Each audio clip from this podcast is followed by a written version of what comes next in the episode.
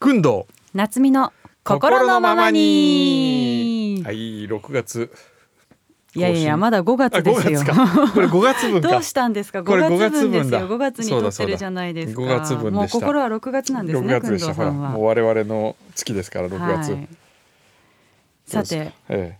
なんどうですすかって何ですかかい。やもうまた一つ年を重ねるということいに対やしていやいや、嬉しいですよ。また一つレベルが上がるなと思って。はい、楽しいことばかりですようん。はいじゃあどうぞお手紙いきますか。はいこちらはですね、うーんと福島県のうん福島市のはいラジオネームナナさん。はいありがとうございます小山君堂様宇賀夏美様スタッフの皆様こんにちはいつも楽しく拝聴しております実は4月6日で父が67歳になりました、こうして記念のお手紙とイラストを書かせていただきました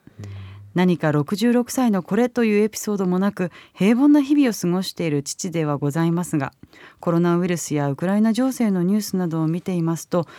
平平凡凡って本当にありがたいことなのだなぁと実感しています孫よりも馬が大好きというかなり変わったおじいちゃんですがこれからも甥っ子の良きじいじでいてほしいと思います67歳の間に競馬以外の趣味を見つけてねこれからも番組楽しみにしておりますあイラストが可愛いはーいパパとお散歩楽しいなこれワンちゃんでワすねンちゃんですねワンちゃんの絵ああ馬が好きっていうから僕てっきり乗馬かなんかやってるのかと思ったら競馬の方ですね競馬の方でしたああまあね好きな方多いですからね僕ね競馬ダメなんですよっていうかあーね絶対当たらない、あそうですか、はいやったことはあるんですねありますあのーなんかこう予感がして競馬当たるかもと思って買ったことがあるんですけど、うん全然当たらないからへー一回もう別にその当たる当たらないじゃなくてとにかくなんか一回当たったっていう経験がしたくて25通りぐらい買ったんですうよ、んそれ全部外れましたからね、へえ。それぐらいなんかこうそそういうギャンブルに向いてないんですよねギャンブルね。うちの うちのあのスタッフで競馬を買い続けてるやつがいる話し馬ました券っをけ買い続けてる。ええ、あの内田って言うんですけどねあのこの番組の前の前の秋元康いいこと聞いたはい。の作家をやってる、へえ。で内田に昔まだ彼が若かった頃に10万円ボーナスあげたんですよでこの10万円を全額競馬につぎ込んでみなって言ったんですようん。で彼は毎年有馬記念12月の有馬記念を10万円買う男として周りの人に認知してもらううん。で毎年買うのはもう N35 という事務所の名前にちなみ3号しか買わないもうそれ何も考えなくていいじゃないですいか。や考えなくてで有馬記念が毎年近づいてきたらその話を聞いた周りの人が内田のことを思い出すわけですよあ今年も有馬記念が来た3号10万円も買ってたらどんなことになるんだろうとかって言ってで彼は、えー買ったわけですよその時ね初めてそしたら当然ですけど外れたでも毎月毎年買い続けることに価値があるんだよって言って彼は買い続けてたでい今までねもうこれで20年近くなんですけどね1回当たりましたそして去年3号だったんです確かところがね買ってなかったなんで？もうやめようと思ったらしく て当たらなくてへえ。でもほら毎年覚えてもらうじゃないですかそういうまあそれに10万円の価値がいいあればいいわけあればいいです、もんね。うん。 はいそういうことがありましたふんどうさんでもギャンブルやらなそう。もう僕は、何もやね、らないでしょ。株さえもあの株は買ってんですようん。でも株主優待券を目当てにしか買わないああ。上がりそうなやつとかはもう買わないんですだよからその投資目的じゃなくて、うんうん本当にそのそうま応援したいっていう気応持援ちとか応援と いうかあのその優待券そうがそうそう魅力的っていうことですね、はい、モスバーガーのハンバーガーが食べたいからモスバーガモスバーガー持ってんです か、ー、はい、吉野家が食べたいから吉野家吉野家持ってんですかあのただの食いしん坊ですねあとあのこ株主優待で航空券が買えるから JAL と ANA そういう基準あとデニーズだからって言ってあのデニーズ前買ってたんです よそしたらデニーズがあの伊東洋華堂のグループかななんかと一緒になって、はいはい、すっごい高くなったんですようん、それでラッキーそんなことがありましたまあじゃあ上がったら上がってラッキーなんで上がす、ね、ったらもちろんラッキーですよそれはねもちろんね、はい、ギャンブルするんですか宇賀さんは私も全くしないですねまあでも生き方がギャンブルっぽいけど競馬ね場もなんかそう かな手堅くないですか手堅いかなまあでもそうね、うん攻めと守りのええこの使い分けですよねバランスですねやっぱり大事なのは自分でここって思った時にスピャって一気めに行く感じありますけどでもどうだろう競馬場は好きですけどやっぱりそのお馬さんを見ながら飲むっていう楽しさ、当てに行こうと思ったことないですね、うんでも僕もね一回あの武豊さんの特番作ったことがあって、うんまだ結婚あだから結婚特番を作ったことがあって、うん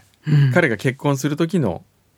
あの番組い結婚すると特番になったんですかやその時はねへーで生中継したんですよ京都の今のウエスティン京都から武豊佐野涼子さん2人をあの生中継でやったへーでその番組を僕は全体構成をやったんですけどそれで一緒にねあいあの時武さん行かなかったかなニューヨークに競馬見に行ったんですよそれで取材でめっちゃ良かったあのニューヨークの競馬場ってすごいこうあの品があってうんみんなねその時に飲んだシャンパンシャンパンにシャンパン売りがたくさんいて日本だったらあのビール売りがいっぱいいるみたいに、うんシャンパン売りがいて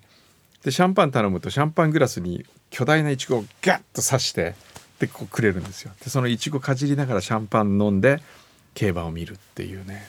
すごい良かったです ねでそのさシャンパンが良かったわけですシよャねンパンが良かったそれがなんか良かった競馬場ってでもいいですよね、うん私もねいいドバイで一回競馬場のライブ行ったんですけどええライブライブやってたんですよ競馬場で馬が走らずにそこ違でうきゅ会場にしてニッキー・ミナージュのライブやってたんですけどおーすごかったやっぱり規模が全然違うから大きさとか、うんうんうんなんかすごいなって思いましたね、意外と盛り上がりましたね競馬の話競馬の話じゃあ続いてもう一通リエママさんからいただきました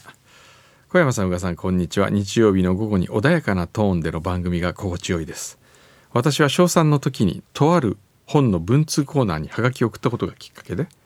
全国からたくさんの文通しましょうハガキをいただきましたうんそしてその中でまだ季節のお便りが続いている方が沖縄にいます半世紀以上のペンフレンドですお互いに結婚し出産し母となりそしてお孫ちゃんまでいます一度大分の観光で会ったこともあるんですコロナが落ち着いたら沖縄へ行ってみたいと夢見ながらペンを走らせていますと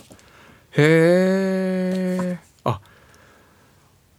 大分の方だこの方はリエママさんはうん沖縄から大分に来たんだ、うんねえそういうことですよねくんどうさんの文通相手はもうわからないんですかえー、わからないかなんかね一度僕が長崎で講演会かなんかやった時にお手紙をいただいたような気がしなくもないですね。あらー下書き取っておく男なのにいやいやいやいやどうだったかなちょっとえーっとね名前をうっすらと覚えてんですよね。でもここではあえて言わないですけどね。ちょっと会いに行ってみたらいやいやいいんじゃなないですかいやいやいやいやいや。もういいの今更もういい今はだってそんな今はもういいですそうだ向こうからアクションしてもらえばいいんじゃないですか、そのくんどうさんから送られた手紙を持っている人募集みたいないや全然いいですよいいですかえだからその文通していた方でも、ええお仕事されてたえ方でも、はいはいはいラブレターもらった人でも、ええ誰でもいいです、絶対ないと思い ますね絶対来ないと思いますそうかな、 今お腹の音じゃないですよ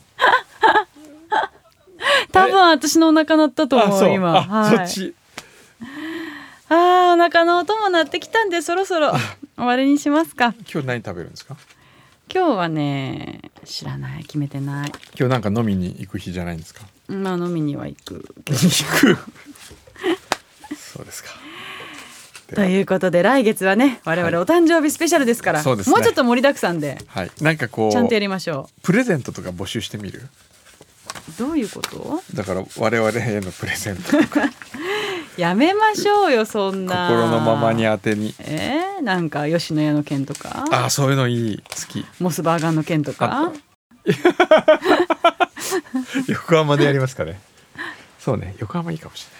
れないじゃあ今日はこの辺ではい横浜のネタもできたということでまた来月お会いしましょう